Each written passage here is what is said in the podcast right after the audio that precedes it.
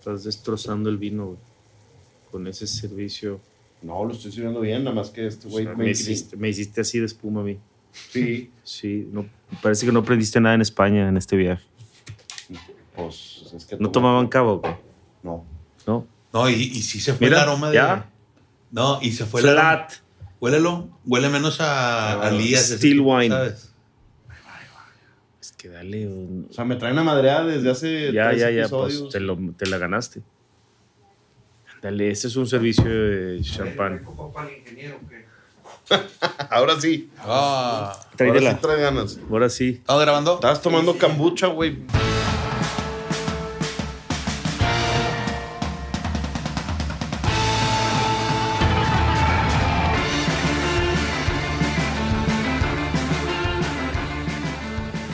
Bienvenidos al champán de los podcasts. Bienvenidos a todos a un episodio más de la mejor frecuencia auditiva. Esto es The Wine Connection por el champán de los podcasts. Y hoy, hoy por fin es el episodio que tú esperabas. Ahora entrando en esta época navideña, el episodio de champán. El día de hoy nos acompaña el máster de Tutti Master, Humberto Falconman. Humberto Falcón. Buenas. Regresando de su viaje por el viejo continente, Diego, el Vasco de la Peña.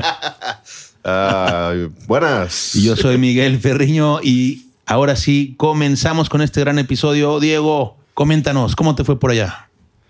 Como dice Humberto, se me acabaron los euros. Hubo que volver unos días antes, prematuramente. No, no es broma. ¿Volviste prematuramente? Sí, no, no por eso, pero por otra cosa que Tú tuve. también naciste prematuramente, ¿no? Eh, Algo un- así. un- mes, Un, un mes. mes. ¿Tú también? No, pero dicen que un mes. Sí, yo nací un mes. A mí lo que me dijo el, lo que me dijo el ginecólogo cuando yo iba a tener mis nenes era que es peor un mes que dos meses. ¿Cómo? Ah, pues, así, ¿qué quieres que te diga? Si O sea, alguien que es de ocho meses es más peligroso que de siete. Tenemos un amigo Sí. que nació de seis meses. de seis meses. Iba a nacer en junio y nació en febrero. David G. No, Gas- perdón. David Galán. De Galán. De Galán. No hay Oh, que David, decir- David. No hay que decir Gaylord, nombre. Gaylord. Saludos si nos escuchas. No, si alguien es ginecólogo y sabe este tema de tema prenatal, este, nos quiere corregir dando su versión. Da- Dale, no le voy a creer, pero es una versión más. Pero bueno, no hablemos de eso. Vamos a hablar de, de lo que nos, de lo que sí sabemos. Fin de año, las ventas están increíblemente altas. La tienda está llena de, de gente haciendo fila. Ahorita que entré, estaba hay como cuatro personas haciendo fila con caja. La operación de la tienda, eh, ¿en qué nivel de caos lo calificas, Humberto? Del 9 al 9 y medio, 10. Yo creo que nueve comparado con, con otros años. Sí, sí ha estado diferente esta temporada. Creo que no hay, no hay esta desesperación por comprar como en años pasados. Pero, pero muy buenos clientes. Vienen. Nos gusta que vengan clientes que vienen por dos o tres botellas, pero que escogen bien. Ahorita vi en la, aquí en, las, en el monitor que tengo, entró un chavo joven con la gorra hacia atrás y entró directo a la parte, porque aquí veo la entrada a la cava de Viejo Mundo, y entró directo. Primero pensé que venía acá arriba, porque esa entrada da hacia acá también, y no da te dio hacia la miedo cava. ver que venía hacia arriba. Y luego, ah, hablando de miedo, ahorita les cuento una anécdota de Nueva York la semana pasada. Y lo vi bajar, entonces fui a asomarme a ver quién era. Y era un 20, entre 22 y 28 años. Y llegó, estaba viendo Bénica Bénica, estaba viendo Austria, o sea, estaba viendo la Bien. parte de los blancos de, de- de acá en- entrando. Y me dijo que quería un, eh, que le había echado el ojo, que quería algo más ligero de blanco y más ligero de tinto. Entonces me pareció como quizás está empezando, pero como se fue muy directo a la parte de Hungría, Austria y, y Véneto, pero perdón, de Friuli. Pues ahí, ahí tienes Zweigelt. Entonces yo dije, bueno, cuando me dijo algo, quiero algo fácil, no muy pesado, porque le, le estaba echando el ojo al ronco del Cheró, del Ajá. Sauvignon Blanc de Bénica, que De es Bénica. un super Sauvignon Blanc. Le dije eso, y aparte todavía quedan unas del 2018, que está impresionante ahorita tomándose. Le dije, está muy bueno, y me dice, pero no está muy fuerte. Entonces como que no entendía los... los eh, El- la terminología. la terminología y el nivel de consumo en el que estaba. Y le dije, pues sí, tiene, pues, está, tiene lías, se siente cremoso en boca, untuoso. Este, sí tiene mucho cuerpo, es un vino blanco con mucho cuerpo. Y me dijo, este, no, yo creo que me voy a llevar, eh, agarró, déjame decir que agarró, agarró un Gruner de Loimer. Wow. ¿Cuál fue el no, Brunner que mi- estaba espectacular que probamos en un episodio? Era un 16. Riesling.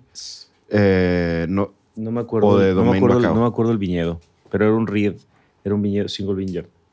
Sí. Creo que bajado. que estaba. era Loimer, ¿no? Era Loimer. Era Loimer, sí. O sea que yo me confundí y agarré Riesling en vez de Gruner. Y era una explosión así de pólvora y loquísimo. Ah, no, espérame, espérame, no es cierto. Ya trae en la mano un eh, tenuta del Eterrener Edna Bianco. Ese casi no está pesado. Y ya lo traía, le dije, ¿cuál lleva? Me dijo, no, el normal, porque tenemos superior y normal. O sea, sabía el güey.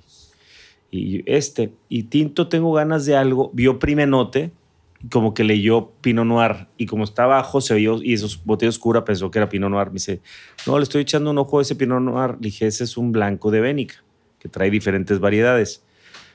Ah, pensé que era Pinot Noir. A ver, ¿qué tienes así como Boyolé?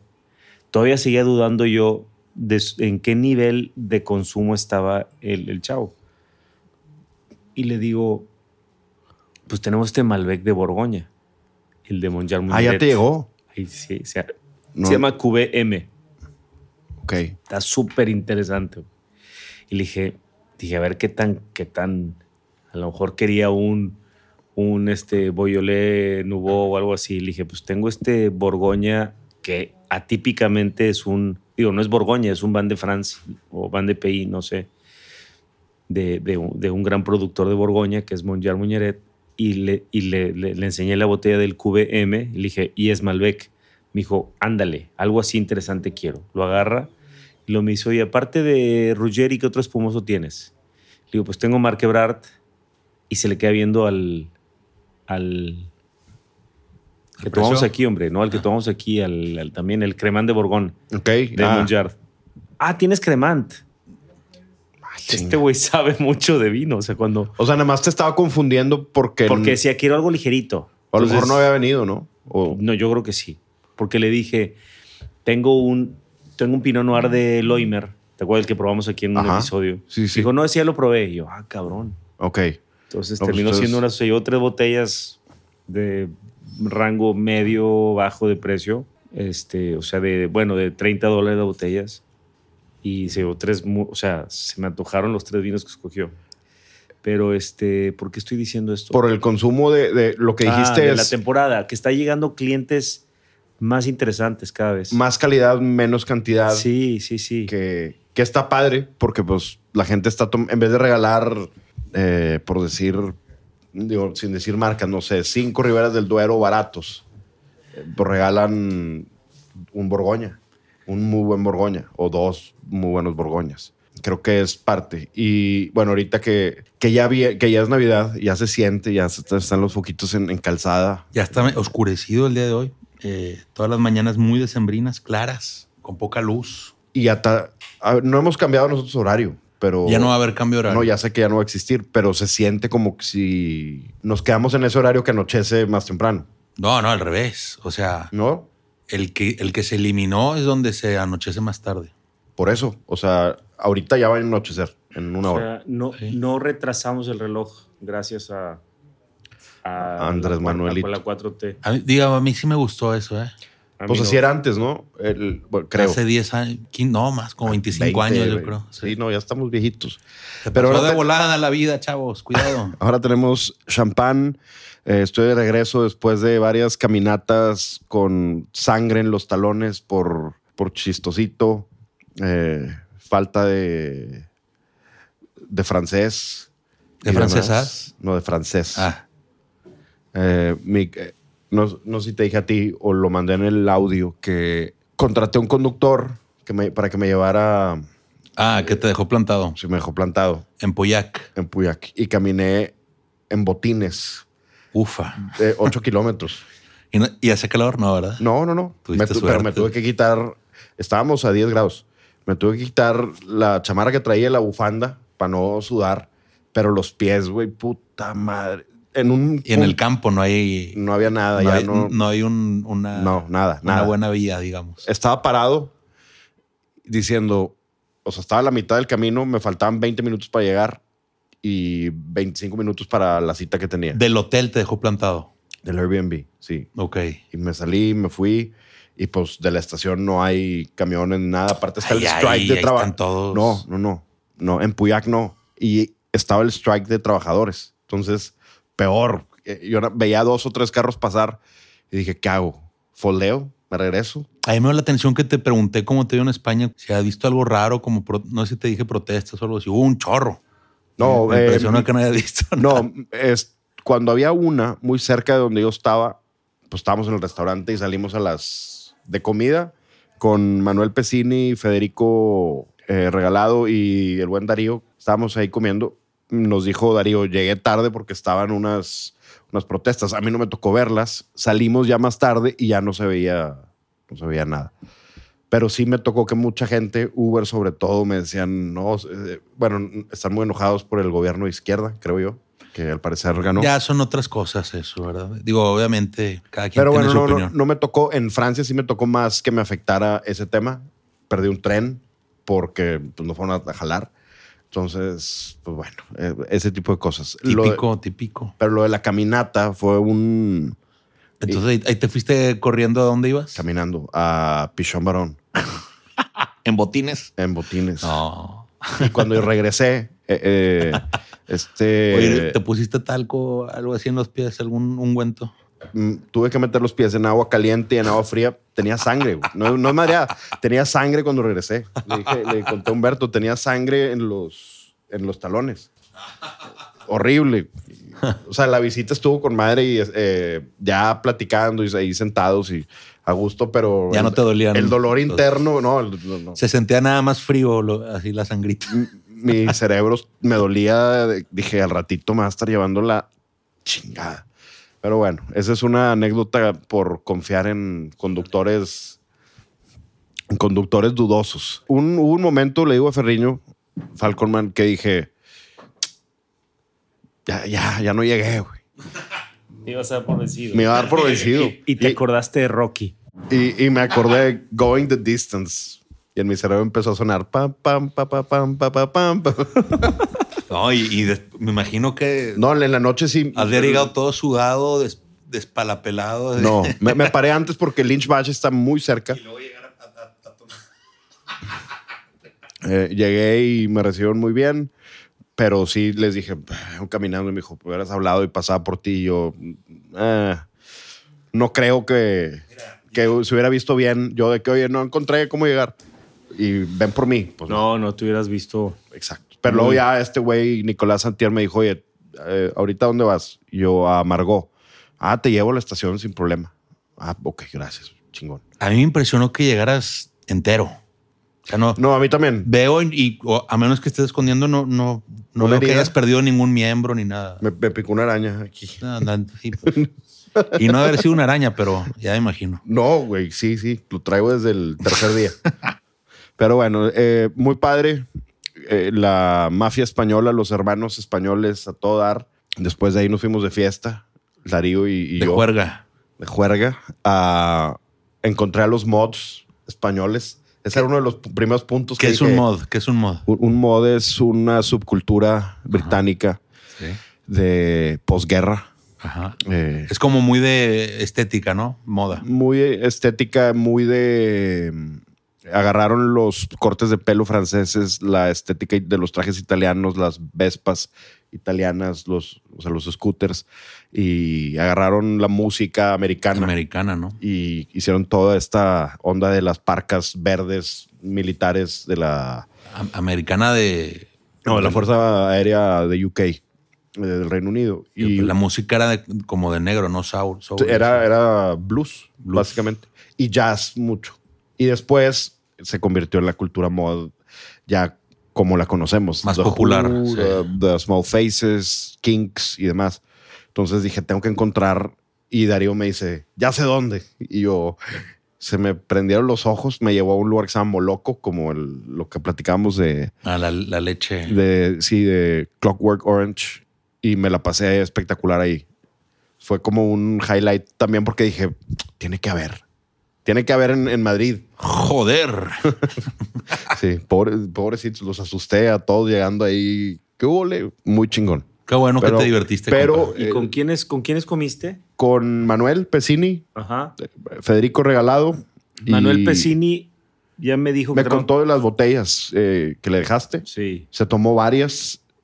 Me contó por ahí. Abrimos, nos quedamos al comida y luego pues el quebrado, el break de- y dijimos pues otra y vimos que había una, una pareja ahí de gente y Manuel, pues yo invito otra botella de mi amigo Pepe. Y, y dijo, ¿Qué año? Eh, ve- die- 18, creo. Y abrimos Comentario típico, ¿no? De, de todas las. para, para no irte de, y pues quería ir, le queríamos seguir. Pero luego ya era el turno de la cena, entonces nos tuvimos que ir. ¿Cuál, cuál fue el episodio de italianos aquí? El 22. Haz de cuenta, sí. Ah, El que fueron dos que- que episodios, estuvo 21. Pablo aquí y, Y Daniela. Pablo, Daniela y Humberto se fue y nos quedamos aquí y luego. El que dura, el que dura seis horas. Sí. Y estos güeyes todavía se fueron a, a Tanaka eh, a seguirle. Vamos a abrir otro. Pero Bueno, estaba Manuel entonces. Manuel Federico Regalado, yo no lo conocía, pero nos escucha. Es un crítico gastronómico, sabe mucho de vino, sabe muchísimo de música, muchísimo de comida. Él escogió el lugar. eh, Darío tam- eh, es muy amigo de él. Y Darío dices que es, es joven, ¿verdad? Darío es joven. eh, su foto es uno de los sopranos, entonces yo no sabía quién era, obviamente. Pero lo veo y Darío tenía 28, 30 años. Un saludo, hermano. Barbón también, otro, otro barbón igual que, que yo. Puros señores barbudos. Pero no, a todo dar. El, ahí la comidita. Cos de Oquipinti, de Gusto Oquipinti. Y pues buenos vinos, muy buena comida. Pero bueno, ya de regreso a la, ¿Qué restaurante era? la Piperna, La Piperna. ahí en Salamanca. Eh, no, no en Salamanca. No, sí en Salamanca. Qué bueno que estás aquí, compa. Ya estoy vivo, por si tienen algún pendiente. Ahí tengo una Fíjate foto. que te Darío tiene fotos comprometedoras mías. eh, todos tenemos. Yo sé que Eh, todo el mundo. Internet está. Sí, no, internet. O sea, no de, de peda, de internet desmadre. está saturado de eso.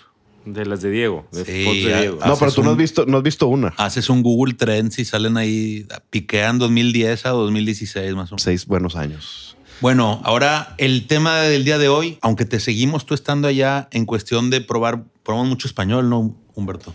Sí. Cuando no estaba Diego. Que Humberto decía que mis speeches eran fúnebres. Eh, como El si- primero, solo el primero. El primero porque estaban el dormidos Bárbara y también. El segundo igual, dice. Dije, qué mal está yendo. Le va a estar saliendo sangre en los pies a este güey. El- el parece, segundo- parece como si le estuviera saliendo Joder. sangre en los pies. El, el segundo estaba en una terraza. Según yo estaba hablando normal, y, pero traía audífonos, entonces quién sabe. También no quería hablar. Hoy fui a un restaurante y abrimos Una hamburguesa. una hamburguesa, una cheese- Te- te- cheeseburger, una cheeseburger. Espérate, las chis- lo de las cheeseburgers. Después de ir a Chateau Las Coms, estaba muy emocionado. Gran emoción para mí fue ir a Las Coms. Y luego después conseguí otro lugar y también pedí hamburguesa. Es que hubo un tema de. Ellos frecuentan mucho este lugar que se llama Beer Garden y tienen muchas cervezas de todos lados de España. Entonces, ah, pues vamos a probar. Eh, Barcelona, el, el País Vasco, de todos lados. Y de repente salió el dueño y dice: Estoy haciendo hamburguesas. Como que es algo que no está ahí. Y dudamos y luego, pues bueno, ándale, ya tráetela. Y dijiste que era la mejor que habías Es probado. la mejor que he probado en mi vida. Como Yo- tú dijiste, mejor que la Whataburger de la Isla del Padre. Yo no dije eso. Sí, salió, lo escuché. Que yo dije que mejor. ah, que a mí no me gusta Burger. A mí me encanta. Se me hace que tú lo dijiste, güey. No, se escuchó que lo. pues, Tú lo yo no dijiste. estaba, güey. Tú lo dijiste. No, yo no lo dije. Eso tú lo dijiste. Yo no iba a No, decir. no lo dije. A mí me mejor gusta que una mucho. Burger Te de lo la isla dijiste del y padre. estás confundido con tu mismo comentario. Pero bueno, mira, está, está mejor que, que Five Guys, esa que, que probé. Ah, Five Guys, la verdad, es mucho cuento. ¿no? Eh, Y, digo, están ricas las papas. Está, No, no, nada que ver. Está mejor Shake Shack y también ya bajó. Pero bueno. Bueno, ahí no se Nada entra porque como- yo no creo que esté mejor Shake Shack que Five Guys, pero bueno. Fácil. Para sin ti, lugar a dudas. para ti, ¿Cuándo está- lo has probado?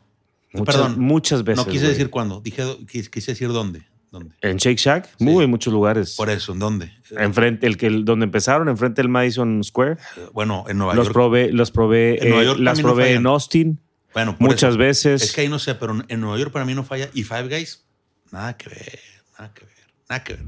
Pero bueno, Ok. Otra tema vez. de- tema O sea, de no me puedo ir porque hacen un pedo. Hablando de, de hablando, ahorita les platico de a- hablando de miedo y de hamburguesas. Cuando dijeron, ahorita les cuento mi historia en Nueva York. Pero bueno, sigamos. Digo, con- fuera del, del tema de las hamburguesas, hay, un restaurante que, que se me olvidó, pero muy bueno, donde me la pasé en Madrid bebiendo más Canarias y Ribera Sacra. Era, era mi, mi objetivo. Y cuando iba con mis dos amigos, pues era, vamos a, a pedir esto y esto y esto. Y en un peruano que se llama Quispe, creo que fue el highlight. el- Joder. el mejor en Madrid. en Madrid, Quispe. Eh, fusión, pero como es señora Tanaka, fusión Perú, peruana con Perú asiática. Perú, Perú existe por fusión. Es asiático con. Sí, sí, sí. Pero la comida espectacular. Ahí sí pedimos un, un cava, eh, un segura viudas. Eh, y nos echamos un, no me acuerdo el productor, pero un blanco, un godello eh, de Rivera Sacra. Rico. Qué chingón. Y al final un madeira, además para rematar antes de ir al piano bar a retomar el- mi micrófono que agarré la primera semana. Ay, ¿cómo te fue? En el- Otra vez, la muy- segunda? Fito Páez no va a fallar en, en el, en un piano bar. Technicolor. Mariposa Technicolor, Sí. por supuesto. Es la más con la mano así. Sí. Es, los que sepan eh, la mano de estadio, ¿no? Oye, bueno, este, si quieres, antes de hablar de los vinos, aprovechando El que champán. dices que habla- hablas de Ribeira Sacra, les quisiera platicar lo que probé. Me, Fui, me da risa tu libreta que, que me- ya cambié esta, mira, güey. Se- se- justo se me llenó, la compré allá. Se me, se me Ah, terminó pues de justo. ¿Y probaste Shake Shack? Eh, esta vez no. En Nueva York probé dos hamburguesas muy buenas. Una Five Guys. porque estábamos ya rumbo al departamento y, y quedaba en el camino y pues fue para llevar. Mira, no le ayudan al pobre hombre ese que está cargando una caja. Bueno, no, ya abrió, ya abrió. Y, co- y comí en otro lugar que está muy hypeado. Yo ya, ya había ido. Este, está en Upper East Side. en la parte más top. No. Bueno, es que depende. De Pega- las- de pegado las al Central. Park, pegado al Central Park sí, Sí. pero te empiezas a ir, haz de cuenta, a la... Hacia el, hacia Sí, o sea, te empiezas a ir hacia, la, hacia el, east Sí. y se empieza a poner complicado. Este lugar, últimamente, lo han estado subiendo mucho en Instagram. eh, se llama JG Melon. Ok. Está como en la 75 y la 4, haz de cuenta. Yo ya había ido hace mucho y sí está muy bueno. Es un, es un bar, es una taberna que abre. Son de esos que abren hasta las 2, 3 de la mañana. Y muy pocas cosas en el menú, sándwiches, hamburguesas y tragos en, el, en, el, en, la barra. Entonces, voy, en este viaje ya había ido yo. Un día, fue el día del Monday Night. Me fui yo, me comí la hamburguesa ahí, compré otras y me las llevé al depa y ahí estaban Mars, Daniel, Marcelo. Y ahí nos echamos esas hamburguesas. Muy buenas, no es smash, o sea, es, es un patty así gor- gordito que los dan en muy buen término, el queso se ve es cheddar, pero bueno, es muy rico, muy, muy buena hamburguesa. Y entonces el sábado siguiente me quedé con ganas, ya se habían regresado los chavos, Sandra y yo estábamos caminando por ahí, Sandra se quedó en una tienda, le dije, ahorita vengo, voy a echarme una hamburguesa y estoy adentro porque hay filas, porque está muy hypeado últimamente. Y entonces había fila afuera por si quieres mesa, no hay reservaciones, pero tienes que formar y te dan mesa. Si llegas al bar, ahí les va el life hack, es llega directo, o sea, no hagas fila, te metes y pides una cerveza en el bar. El bar es de el primero que llegue se sienta. Pides una cerveza, un trago, un cóctel, lo que quieras. Y ahí, cuando, cuando le pagas, que normalmente está un, un tipo atendiéndote que es, es, es- es bartender, es mesero, Hace es capitán, todos. es dueño, güey, es todo. La clave es dejar una buena propina ahí. Se cuenta que pagué con 20 dólares una cerveza que costaba 14 y le dije, así está bien. Obviamente la siguiente silla me la dio a mí. Y la siguiente silla era la esquina en la, justo en la entrada del restaurante. Yo tenía la entrada al restaurante como a unos dos metros a mi costado izquierdo, un poquito a mi espalda. O sea, yo no, ve- no veía directamente quién entraba y quién salía. Y no sé si te has fijado, pero como que desde pandemia muchos restaurantes en Estados Unidos se comieron un pedacito de la banqueta para poner como un cubiculito. La mini terracita. La mini recepción, haz de cuenta. Sí. Estaba ahí, entonces estamos, ya me había tomado la cerveza, ya había pedido una cheeseburger con pickles, este, tomate, cebolla, término medio, ya estaba listo, güey. Y le estaba diciéndole, me pone la catsup enfrente, le digo, ¿tienes mostaza? Y me dice, claro, ¿qué será de una hamburguesa ¿Cuál es- sin mostaza? ¿Cuál es mostaza? No, tenía, tenía de frasco Dijon, o sea, no tan pesada, Pero pero... eso voy, que tienen, tienen tres. o- Y me dice, claro, ¿qué sería?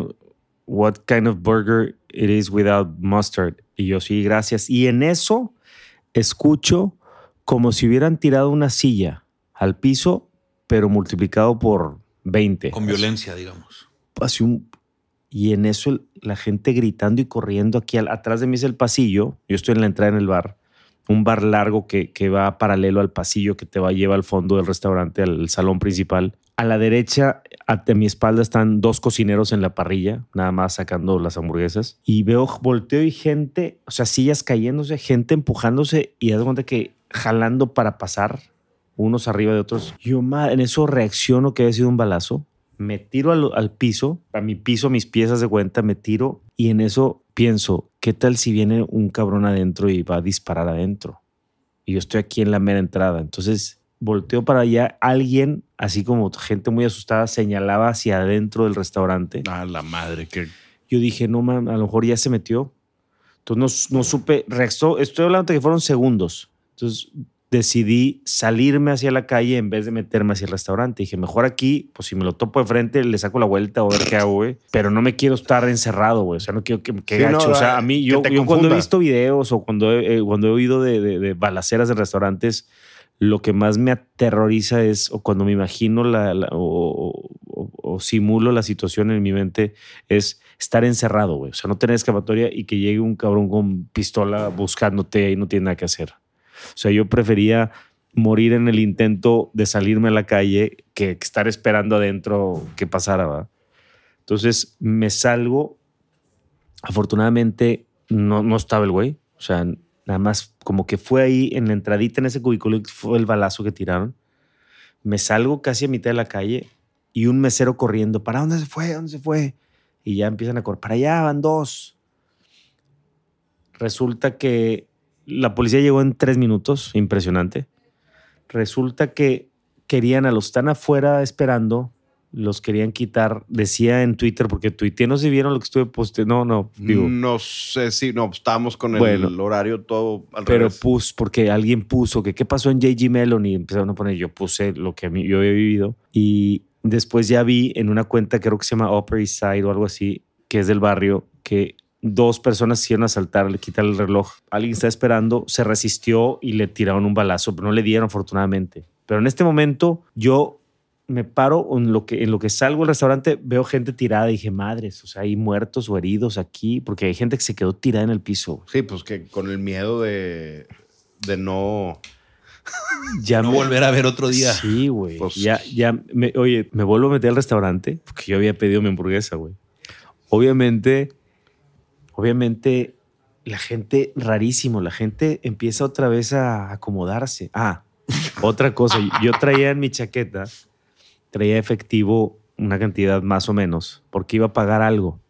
Y lo traía en la bolsa de adentro, es una como la tuya, así medio cazadora, y traía una bolsa aquí adentro, por dentro, con Ah. cierre, y ahí había metido el dinero. Entonces yo a cada rato me tocaba aquí para sentir los billetitos. Obviamente cuando pegué el brinco a la calle, me olvidé, yo puse aquí en el respaldo del, del- del banco alto del bar, puse mi chaqueta, porque pues, estaba aquí y aparte pues el dinero está en el cierre.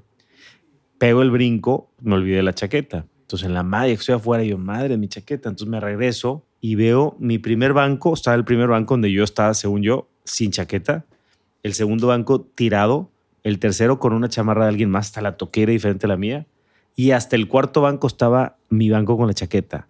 ¿Cómo se pasó? No sé qué pasó, güey. Porque primero llego y digo, chinga, ya me la robaron. Luego empiezo a buscar así, total, la recupero. Y el bartender está, todo el mundo sí empanicado, o sea, como en shock. Y el policía dice, ¿dónde están las cámaras? ¿Dónde está la- la- el sistema de cámaras? No, pues no sé, y ahorita viene alguien. Yo me quedo todavía esperando la hamburguesa. Pues es que todo el mundo, No sabía como, qué como hacer, dices tú. Y que mu- todo el mundo regresó a su vida normal. Si de y- cuenta que la gente se empieza a sentar otra vez. O sea, había hamburguesas de, de atrás de mí, había dos mesitas al lado de la parrilla, con hamburguesas servidas y todo. Yo cuando salgo los veo, estaban los mismos comensales de esa, pero tirados, sentados en el piso abajo de la mesa. Y cuando regreso ya estaban sentándose otra vez. Haz de cuenta que no pasó nada, güey. Obviamente yo tenía como cerrado el estómago, o sea, tenía un nervio duro, güey, así como, jala, güey. Pero dije, ya la pedí, güey, pues ya ni, pues, de perdido ya voy a, a, De- este, a honrar mi, mi orden. que- eh, quitarte el, el claro. espanto. Sí. Y me dice, yo creo que me vio este güey y me dice, oye, yo creo que no vamos a tardar un rato aquí con las, con los or- las órdenes. Aunque yo veía que en la parrilla los dos paisanos mexicanos clarísimamente seguían, esos seguían, esos no los, esos no los inmutó el balazo, güey. Hombre, qué Esos güeyes seguían en la parrilla. Y ya le dije, ¿sabes qué? Cancela mi orden. Me dijo, sí, ya mejor. Pues me, me quedé con las ganas del, de repetir esa semana. Pero, y nos ibas a contar una historia de miedo. no, no. Oye, camin Vieja. de regreso a, re- a recoger a Sandra, yo estaba desesperado buscando un bar para tomar un tequila, güey. O sea, necesitaba... Sí es, sí es cierto que cuando estás en esa situación emocional, pides un, un tequila Un o un trago, sí. alcohol. No encontré nada y no me quería en metro porque dije, no, quiero, quiero, quiero tener dónde correr. Va a ser el, el, el acabose. Llegué con Sandra y me dice, ¿qué onda? ¿Ya ¿Qué comiste? Y le dije, no. ¿Por? Y yo, es que no me gustan las balas en la hamburguesa. Dice, ¿cómo? Y yo, pues pasó tal, ¿cómo? No puede ser. Y- Entonces ese día ya nos íbamos a- al DEPA y pasamos por un, busqué qué había en el camino y vi un Five Guys. La llevé y es cumplidora, pero claramente había mucha diferencia entre Una y otra. una y otra. Ese fue hasta aquí mi reporte.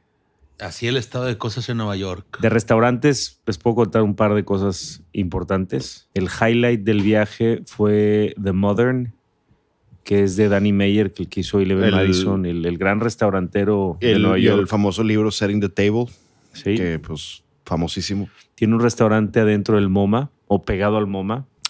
Y The Modern Restaurante con mantel blanco está, ya fuimos Sandra y yo, es una experiencia súper, súper increíble, la comida es espectacular, o sea, es muy rica la comida, a pesar, además de que es muy elaborada y muy pensada, ¿no? Como, pues muchas veces que llegas a estos restaurantes este, con dos o tres estrellas y hay demasiada creatividad, pero el, el resultado no sabe rico. ¿Me explico? Sí, o sea, dices, ok, güey, pues qué padre que, Que tienes creatividad. que este ostión lo hiciste una espuma que lo fusionaste con la grasa de un cerdito de la granja de Niman, no sé qué. Y, o sea, hay mucha investigación probablemente detrás y son muy estéticos los platos Sí. Y, y- y de repente... O por el contrario, hay mucho show. O, o Este, puede ser demasiado escenografía. El, el salvae. el sal- ¿Cómo se llama el Salve, salvae? salve. Salvae. Este, Este, Que ya como que ya bajó, Nusur- ¿no? Ya, Nusur- eh, porque ya se dieron cuenta. todo.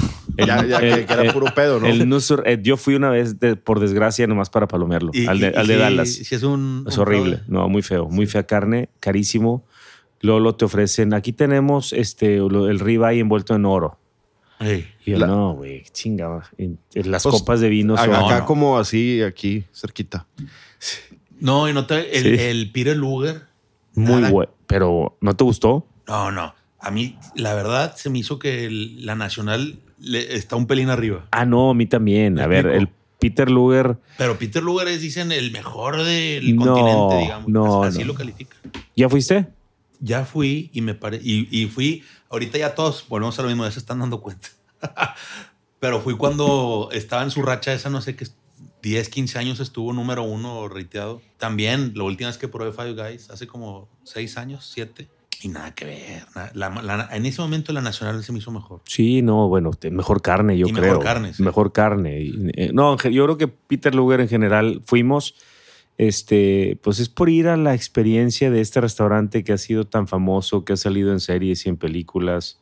El servicio es muy bueno, este, pero no es una carta de vinos muy cortita. Hay nada más. Ah, de yo vino estoy sí, bien. nada que ver. Nada. Hay nada más, sí estoy bien. Hay steak y hay rib steak y hay de repente un salmón, o sea, Ensalada. en sí, la ensalada esa de tomate con cebolla, este, tienen un pedazo de tocino, así que te dan una loncha Sí. de tocino y se chingó, o sea, está bueno. Me gusta el servicio de que te montan un plato hor- a- del horno, Sí. la carne está y le ponen mucha mantequilla, entonces, y la inclinan con un plato en la mesa para que el plato, o sea, un plato chiquito como de base, Sí.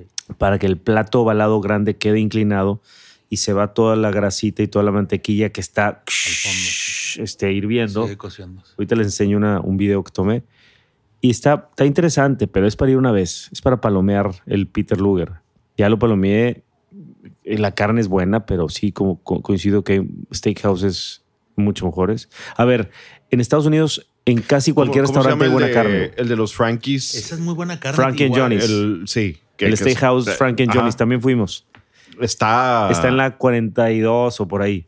Yo fui en el 2014, por ahí, eh, y está increíble. Sí, Muy sí. bueno.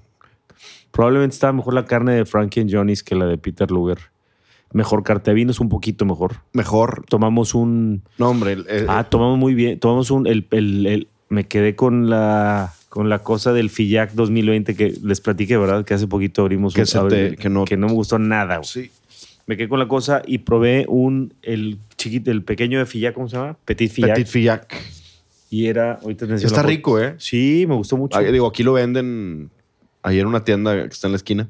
Está bueno. Está bueno. Está ¿Cuánto rico. anda aquí? Como en 1200, Ah, no está mal. 1300. No está mal. No. Este. Pero sí hay un, un difference gap de calidad entre Fillac, el papá, y el hermano, el, el bebé. Pero bueno, nos debíamos al Steakhouse porque les hablaba de The Modern, que de repente sí es un lugar con mucha creatividad, mucha investigación, este, pero de repente lo- el resultado en estos restaurantes no es rico. Claro. Y en The Modern es muy, todo está muy balanceado, son muy ricos los platos. Pero esta vez fuimos al bar, que lo bueno del bar es que no es menú degustación, sino que es a la carta. Sí. Y muchos platos son del menú de, lo, de aladito. Del, o sea, están en el mismo espacio, no los divide una pared, pero puedes accesar. O sea, el baño es común, haz cuenta. Qué rico comimos. Espectacular. Eh, un sommelier, este, Blake, se llama el sommelier. Y me pasaron dos, en dos restaurantes, ahí y en Abra, que también es un griego muy rico, me pasó algo chistoso. Cuando pides vinos diferentes, no los famosos ni los caros nada más, como que el sommelier se da cuenta, o como que los meseros le dicen, Me pasó, ya me y pasó. van y te dicen, ¿qué onda, güey? ¿Tú qué? O sea, en los dos lugares me preguntaron los sommeliers, ¿y tú qué? ¿Y te dedicas tú a esto o qué? Y yo, ¿por? Pues porque qué raros vinos escogiste. Y yo, ¿raros de cómo? Sí, pues no sé, o sea, que es algo que me hubiera gustado venderte. En el, en el, en el bar de, de Modern tomamos un espumoso de Kiraliut Bar, el húngaro. Que lo vendes acá, aquí. pero el espumoso no. Tiene un sí. esp- no, es más, no sabía que lo hacían. Está buenísimo, un extra brut este, de Furmint. Tomamos eso. Déjame por mi teléfono para decirte qué más tomamos. Me, me pasó que lo mismito en, en la piperna. El primer vino que pedimos fue un carricante eh, siciliano. Oye, pedimos, se acerca la sommelier, que es la esposa del chef, ahí en la piperna. El chef se apellida Piperna. Y pedimos un siciliano blanco, un ah, carricante, medio naturalón, muy bueno. Y como que eh, paró el ojo y dijo, no tengo carta ahorita. O sea, básicamente ella dijo, estoy remodelando, eh, pero te puedes dar la vuelta por la cava si quieres. Y yo estaba viendo y vi, vi los Oquipinti y dije, ok, ya uno. Vi Domenico Clérico Barolo también, lo pedimos al final, de hecho. Manuel invitó esa botella, el Domenico Clérico. Eh, ¿Cuál no, era? ¿Barolo? Barolo. Eh, bueno, yo le eché el ojo, pero cuando pedimos la segunda botella, que fue el COS, un, un Nero de Ábola COS, bien ligerito, y la, la sommelier, que ya es una persona, eh, no quiero decir mayor, pero pues, más mayor que yo, y que tú, pro- probablemente, y como que se acerca y, oye, buenos vinos están pidiendo. ¿Y qué van a pedir para tal tiempo? Y dijimos, pues bueno, vamos a pedir el Emilio Pepe, eh, que no es el Montepulciano eh, de Abruzzo. Es el otro que es eh, de, de Abruzzo. El, el otro de Mío Pepe, pues. No, no el Montepulciano. Y como que, ay, güey. Y nos empezó a, a platicar ya más historias, esto y lo otro. Y, luego, oye, pues bueno, ¿qué más quieren? Tienen la, la cava abierta, échenle un ojo. Y estábamos viendo y lo que más tenían era italianos y ellos los importaban ellos mismos. Entonces los precios estaban espectaculares. Ahí hubo un... No, no conté el... Ahorita fuimos, después de ahí, Darío me llevó a un lugar que se llama Bodega... Ay, güey, se me fue el nombre. Eh, Rosel, que tiene más de 120 años eh, y nos atendió el dueño y es una persona que le... Darío le dijo, oye, pues tráenos algo rico. Unos huevos rotos, unas papas y En Madrid. en Madrid. Y por allá por Atocha, que es por pues, la estación. Y nos trae un riojano de un productor que en, en mi vida había escuchado. Tal, tantos euros.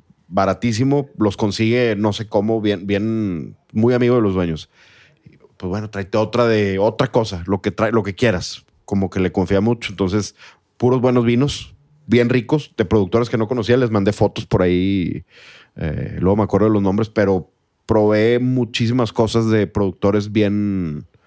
Serán underground. Había cosas de unos que ya no están en, la denominación de, de La Rioja eh, y demás. Y bueno, aparte con Carlos, pues, nos tomamos Norte 2016. eh, dos Nortes 2016 y un. El Valdepoleo. Valdepoleo. Ahí con. En el restaurante este de. ah, Vinoteca García, no sé qué. Enfrente del- está ahí frente del pueblo. no, enfrente del, del Parque del Retiro en Madrid. Ah, en Madrid. Eh, y Carlos, ahí per- fue cuando perdió el tren. Eh, porque, el, oye, ya te tienes que ir. Pues otra botella, ya. Y que nos dijo que era comida de Navarra. Sí, era mucho vegetal y después el chuletón al final. Y espectacular. El, el buen Carlos allá, algo de decir de, de ese tema, de Carlos. Digo, que cuando se perdió el, se le perdió se el, perdió el tren, pero luego ya cuando me dijo voy para, voy para Monterrey y luego regreso y ya escuché el episodio. Eh, felicidades, Carlos, por tu Sí. 100, por el 100 en, del vino. Me mandó, eh, mira, me dieron, le dieron un 100 al, Sí, a Norte 2020. Estoy- Felicidades. No sé si ya se puede. No, pues me lo mandó por WhatsApp. Ok. Lo publicó. Proenza, ¿verdad? Sí. O Peñín. No, Proenza. Proenza. Pero bueno, yo a lo mejor lo veo en el 25 de diciembre y en Oye, Carlos San Pedro de la Peña. Carlos San Pedro. Carlos San Pedro Garza, Garza. Se habló muy bien de ti, pero no sabía que, que se fueran a casar. No, pendejo. No, no estás entendiendo. Estamos tomando champán, nomás para que sepa. No, está- estaba diciéndote de los vinos. el por, episodio de champán. los vinos por los que el sommelier Blake de The Modern vino a la mesa. Ujú. Luego pedí un Bell Hill de Nueva Zelanda. Es una bodega. Yo, yo no- normalmente no pido Nueva Zelanda, pero me gustó mucho la etiqueta. Pedí ver la botella porque era un, es un 2000, Chardonnay 2012. Y le dije al mesero, déjame ver la botella, a ver si se ve oxidado o qué. Y en la etiqueta viene, mira, Bell Hill Chardonnay, el número de botella 718, y dice cosechado el 16 al 30 de abril de 2012, embotellado 18 de diciembre de 2013, Brix, pH y Total Acidity. Viene ahí, te lo, te lo mencionan. Cantidad de botellas y el porcentaje de alcohol. Estaba muy bueno. Y luego, dato curiosísimo, güey. Pedimos un Le Mont Meillot 2002 Premier Trier de, de, de Le Mont, o sea, Domaine Huet, Yo tengo ese. Viñedo Le Mont 2002 con TCA. Oh, no me digas eso. Pedimos una segunda botella. Chingado. Con TCA también. También. Está muy raro. Hombre, no me digas Yo, eso. yo, ¿tienes este 2002? Sí, bueno, pero te voy a decir una cosa. Yo después, primero me dijo el Blake, no, güey. O sea, él lo, lo probó, se me queda viendo, como que a ver si este güey me dice algo. Y le dije, oye, ching. Y, y Sandra es muy buena para detectar TCA. Así como yo, el 4-etil-fenol, 4-etil guayacol, Sandra es muy buena para el TCA. Y lo huele Sandra y me dice, sí, yo creo que sí tiene corcho. Entonces dice, no, qué pena, no, déjame se los quito. Y ya estábamos muy contentos porque es 2002 del año de Marcelo. Estaba Marcelo en la mesa este, comiendo también con nosotros. Dice, tengo, tengo más botellas abajo. Le dije, bueno, si no te importa, tráete otra. Y también trae este aroma. Entonces mi conclusión fue, y me dijo este chavo, es que a veces nos ha pasado que de la misma caja salen varias. Entonces le dije, no creo que haya relación, no, no es porque como que estén juntas, o no, no sé, no sé si, si el, si el, esporas. si el tricloroanisol se Se transporta pueda. se pueda transportar en un ambiente, o sea, que en el corcho de este, aunque esté en la cápsula, no sé lo que, o sea, lo que estoy diciendo, no lo sé, por eso. Te estoy diciendo, te, te iba a decir que la cápsula pues no sirve de nada, básicamente, entonces, en esa situación. Entonces, no sé si eso sea. Yo lo que le dije, mira, ¿sabes qué? O sea, me dio mucha pena, güey. Aparte, no era, no era barata la botella. Le dije, ¿sabes qué? Vamos a darle aire a ver si le quito un poquito. En boca no sentí ese amargor de TCA. Entonces le dije, mira, vamos a, vamos a tomárnosla. Yo mejor quiero pensar que, que, que, la, que tiene que haber algo de botritis aquí, seguramente Que sí hay en todos los primer trim. Y este y que la botritis esté generando porque a veces la botritis está este aroma como de penicilina como de Y de, ¿cómo se llama? Eh, trufa. y de trufa entonces dije no puede ser que tenga que ver con, con, con la botritis no y nos la tomamos estuvo bien la botella pero ahí salió el sommelier y luego en Abra que es el griego el que está en Madison este pedimos un me encontré un Bajau. No perdóname me encontré un Loimer Riesling 2014 este single vineyard. Y después pedimos buenísimo este de del Alto Adige este productor famoso del Alto Adige que tiene un vino que se llama Quartz que es una mezcla de diferentes variedades. A ver si te digo cuál es y vino Alto la sommelier creo que se llama Emily o algo así aquí la, aquí la apunté Emily Pero- Wines, la sommelier ¿no será? Puede Una de pelo cortito. Este. Ella ahorita es la chairman. El era Interland. No, no era que era. Ahorita te voy a decir, espérame, un segundito. Porque ella, ¿quién es? Emily Wines. Ella es la, ahorita, después de todo lo que pasó en Court of Masters Sommeliers, ella es la chairman. Pero no sé si reside en Nueva York. No, era muy chavita, muy joven. No, digo, no sé qué edad tiene la No, otra es más grande. Pero te voy a enseñar. Pero curiosamente se llama Emily Wines. Nos tomamos un. Luego fuimos a. Ahorita estoy buscando el vino de Abra, pero fuimos al Milos también, al otro estiatorio. Y nos tomamos de Santorini. Un vino que se llama Nicteri. Celepos. ¿Qué era? ¿Blanco? Blanco, sí. Eh, ¿Acírtico? Nicteri. Yo creo que debe ser acírtico. Qué rico. No deberías, venía. deberías de traerte ya. Sí, ya traigo, ya traigo varias bodegas. Ya te toca. Ya, es- ya traigo varias hora. bodegas este, en, en- en la mira. Mira, aquí está. De Loimer fue el Stein, Steinmassel. De Langenlois. El Steinmassel. Y luego, a ver si está el otro, güey. No le tomé foto al otro. Se llama Emily Parish. No, Emily ni- Parish. Ni, idea. Pues bueno, esas son mis anécdotas de, de vinos y de comida. Pues tú también te pasaste un buen tiempo en, en New York. Sí, Me eché casi 10 días, güey. Ah, Vi y- el, el Felicidades a Mars por, por su. que soltó la rola. eh, sí, eh, ¿cómo se llama el Lago Negro. Lago Negro? Lo escuché. Pop. Pop. eh, medio pop urbano. Urbano. No reggaetón, más pop No, urbano. no, no. Chéquenlo, Lago Negro en Spotify. Oye, y antes, también ya para terminar con, la con las recomendaciones de vino, estuve un viernes antes, me encontré con Churcho Alba. Churcho quiere decir Jorge en, en gallego, hasta ahí me enteré. Esta bodega, búsquenla, se llama Albamar, es una bodega familiar que está en Galicia. Eh, y hacen, yo no sabía, pero Galicia está súper microparcelarizado. O sea, hay una aplicación que apunté por aquí, ahorita se las voy a compartir, de, de- tú puedes ver los mapas de las parcelas en España. Está súper interesante. O sea, le das zoom, es como un Google Earth. Ok. Pero, para, pero para vino. Parcelas de, vid, de vid, está chingón. Y este Churcho Alba, que está haciendo los vinos de la bodega familiar, hace blancos y tintos muy interesantes. Ya los vamos a traer a México, pero los que no estén en México y puedan encontrar algo, su vino top se llama 69 arrobas. Una arroba es una medida de, de vino.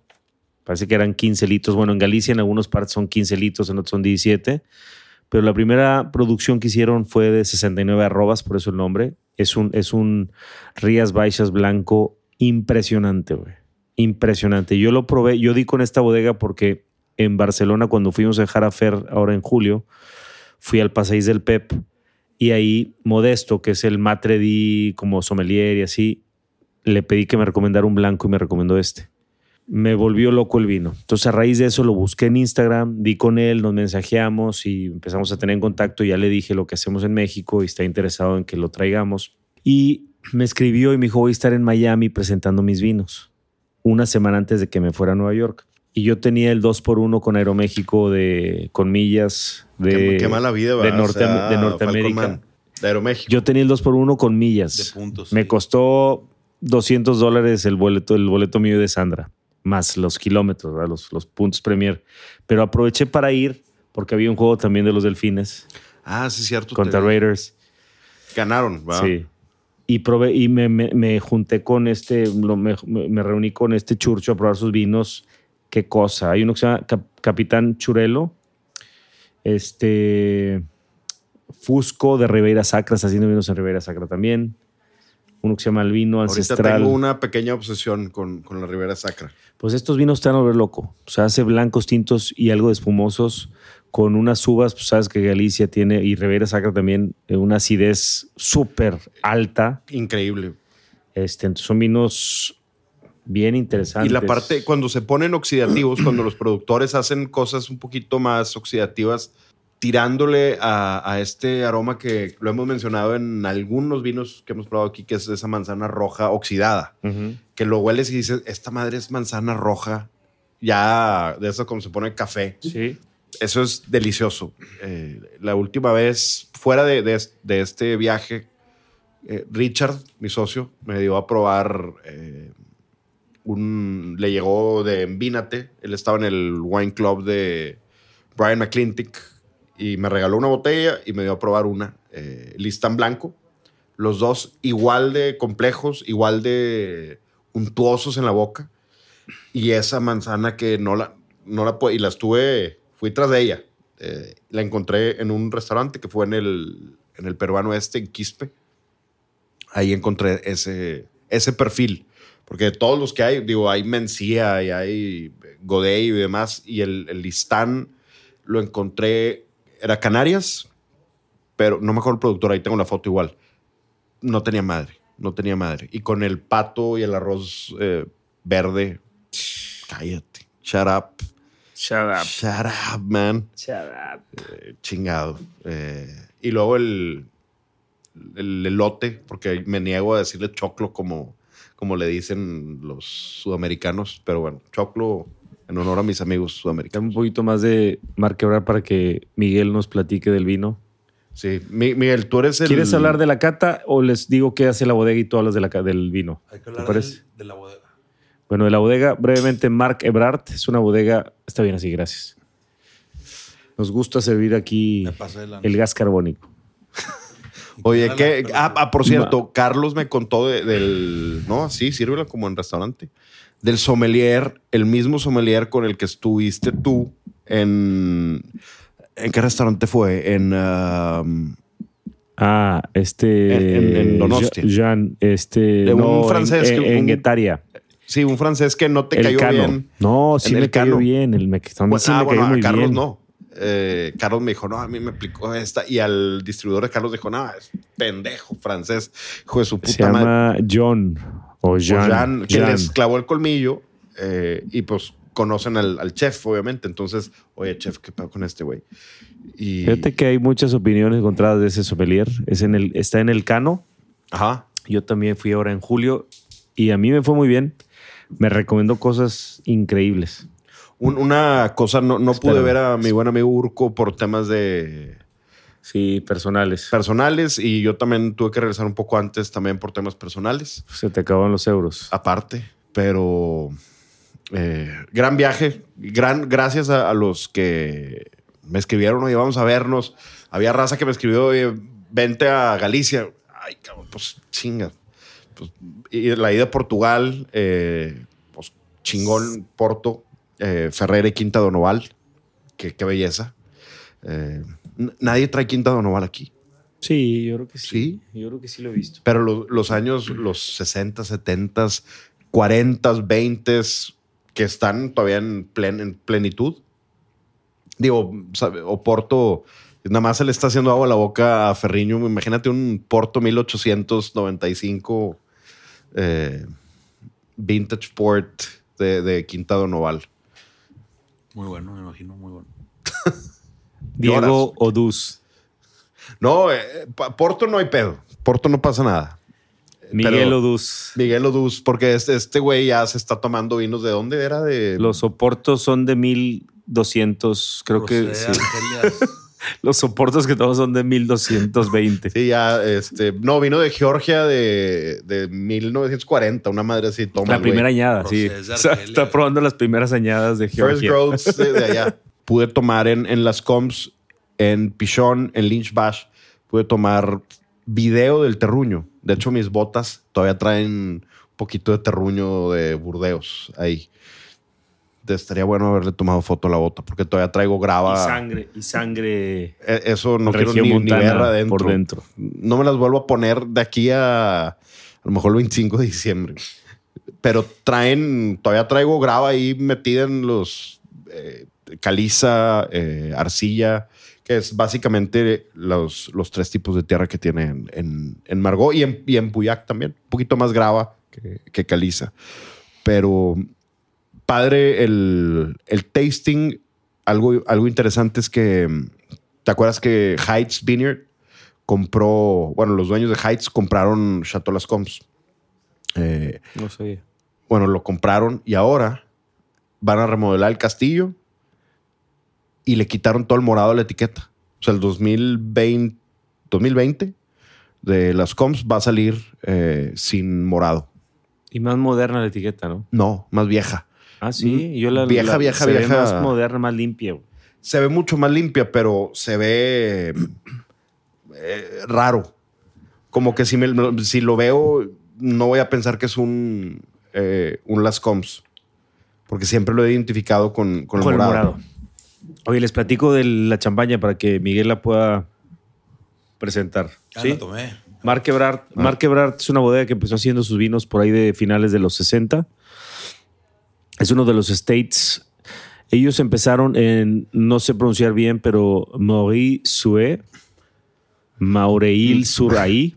Es, es una bodega que es reconocida por tener ahí en, en Maurice Sue, Mareuil sur ahí, eh, una propiedad como de unas 8 hectáreas de Pinot Noir. Y tienen otras, han ido creciendo. Eh, padre fue quien manejó la bodega hasta que, hasta que falleció y ahora Jean-Paul Ebrard está al frente de la bodega. Han ido adquiriendo otras viñas en otros lugares.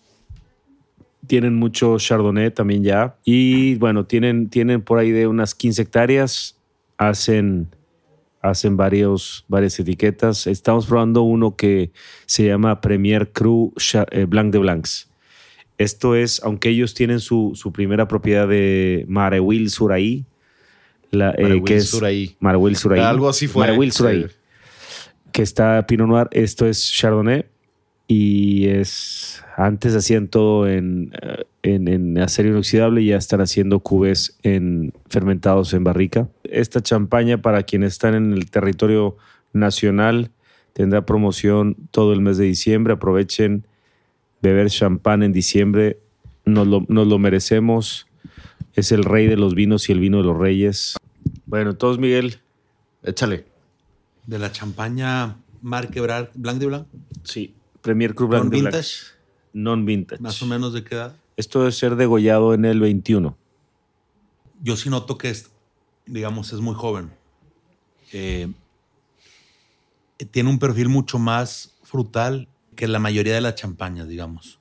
No tanto cargado de este tema de, de digamos, de Elías o de, eh, de, sí, de, de, estos sabores más complejos que saca la champán, como de brioche o de, de panadería, ¿no? Este es muy frutal, mucha manzana verde típica, mineral, asimismo.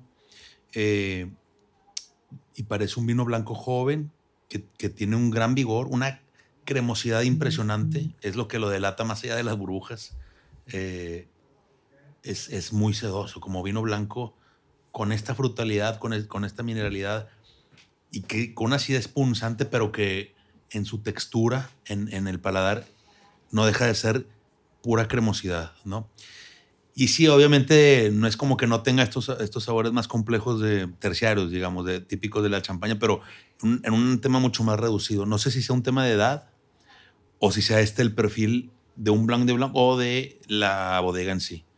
Eh, pero no sé, me parece un, un, logro muy bien, como un salto de gimnasta eh, de, de, una persona más eh, fornida de lo que creemos. ¿Sí me explico?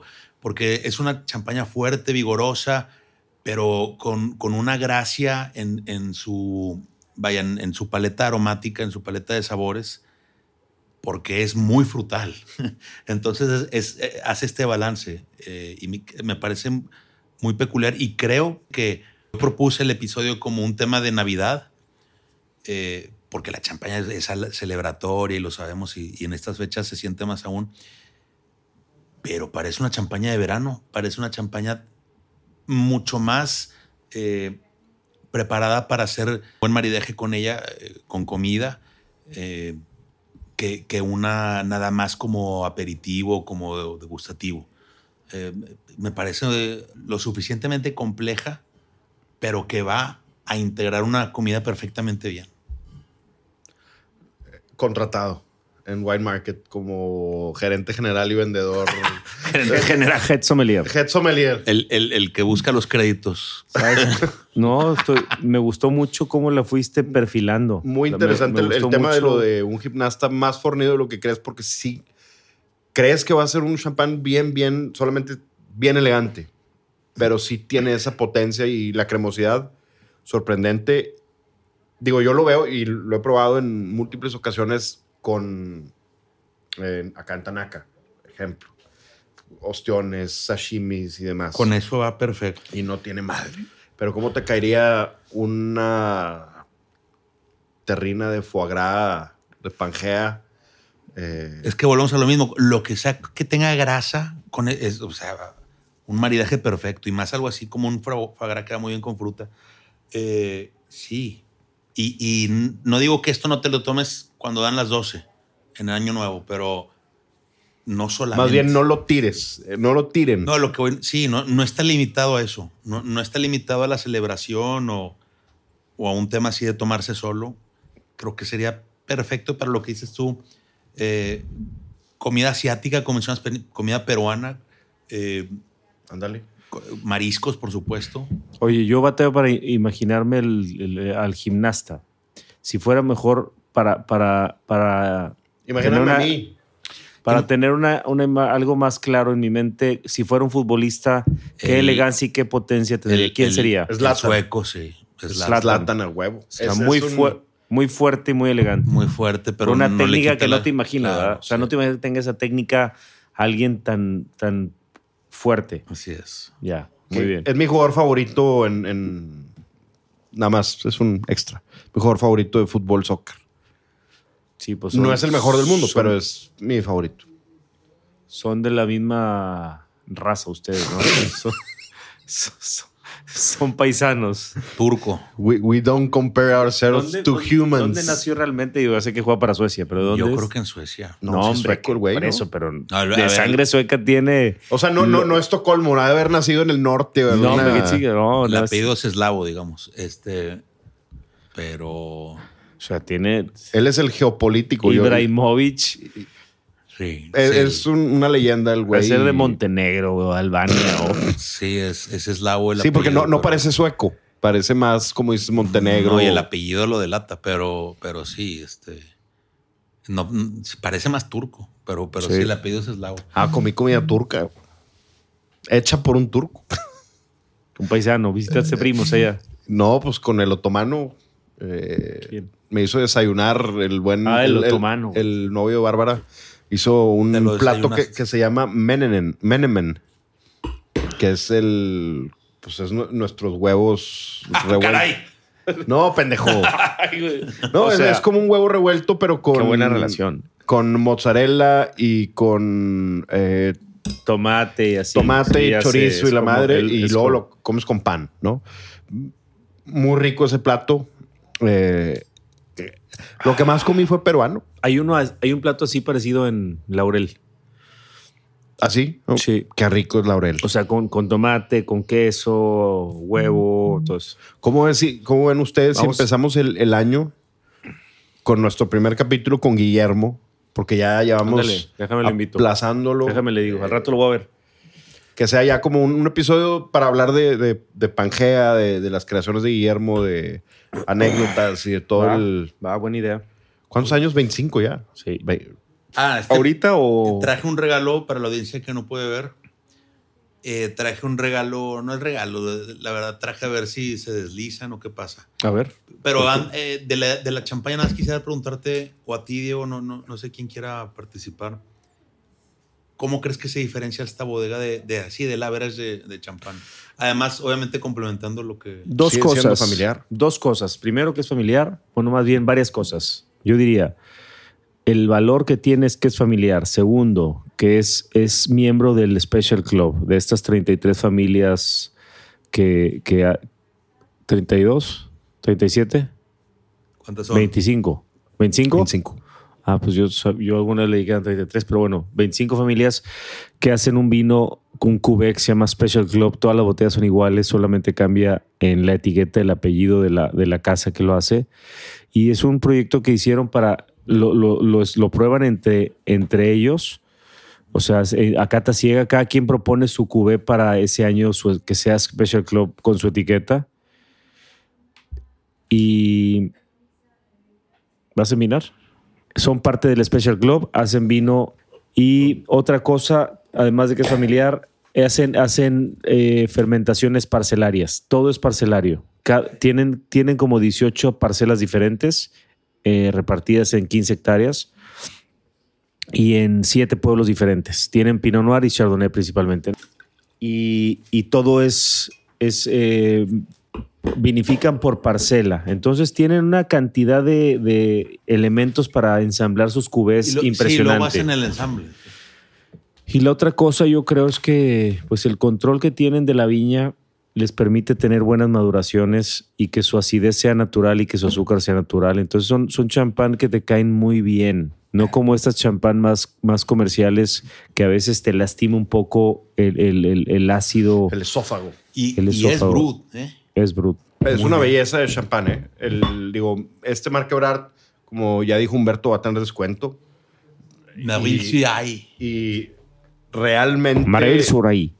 Ahí. es- Este es un public service announcement. No la chinguen. O sea, tienen oportunidad de comprar esto con un descuento.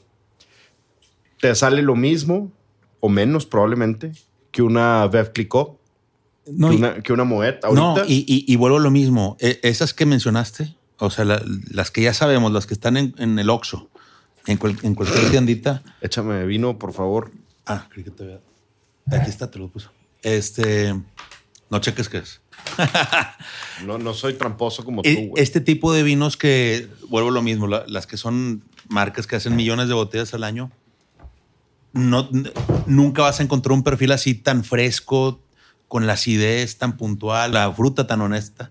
Eh, no, siempre es de un lado mucho más de levadura, ¿no?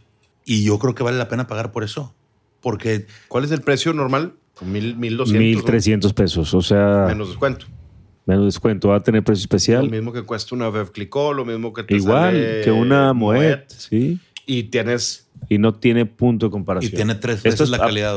Aparte, esto es de un, de un, de este es de, un- de parcelas de- delimitadas y es y es Premier Cruz. O sea, el de pueblo un- eh, ahí Es de Marewil Suraí. Marahuil Suraí, Es un pueblo acá en México que. de Mauricio y Anaí. ¿Qué? Por- porque también, ¿Acaso escuché el bispo?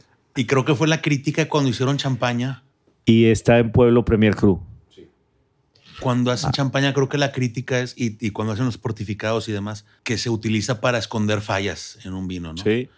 Y, y creo que si, tuviera, si tuviese fallas, este vino se notarían, porque vuelvo a lo mismo, es muy honesto, muy transparente. Eh, la verdad, eh, gran vino. Primer crew, o sea, increíble. Muy bien.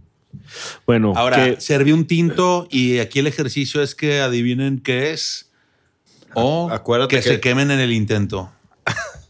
Oye, bueno, antes de, de hacer esto, me aventé allá en Madrid porque no había visto yo.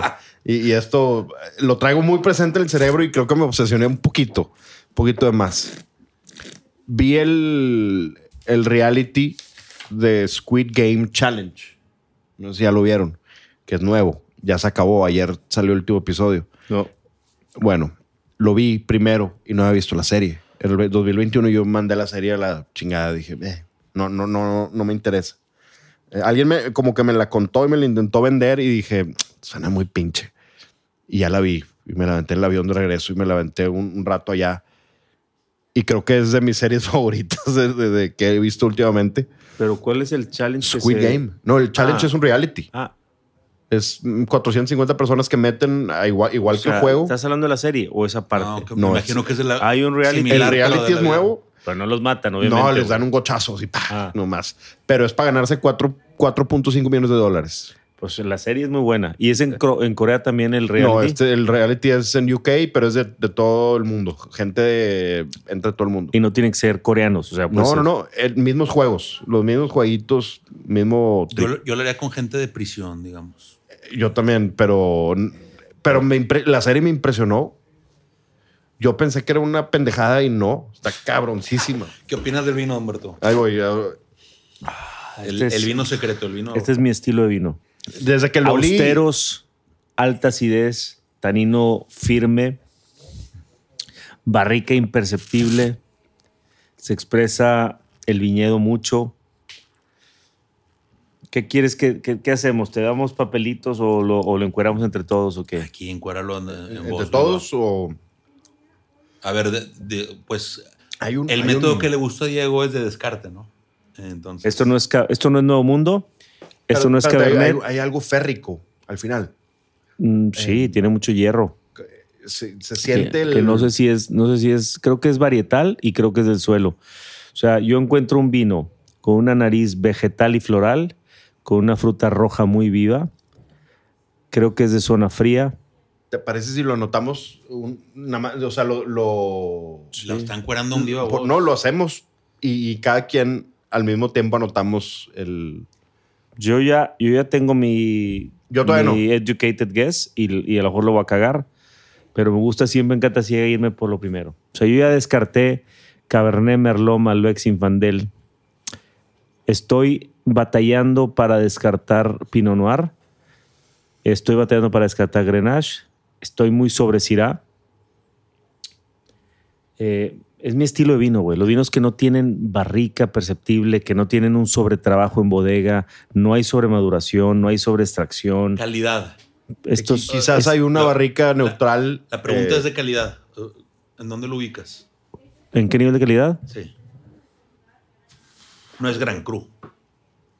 No es, no, no es Gran Cru. Esto puede ser, si fuera Ródano, sería una apelación como San Joseph, como Coturro. Bueno, Coturro no creo porque no lo encuentro en la parte del Grenache.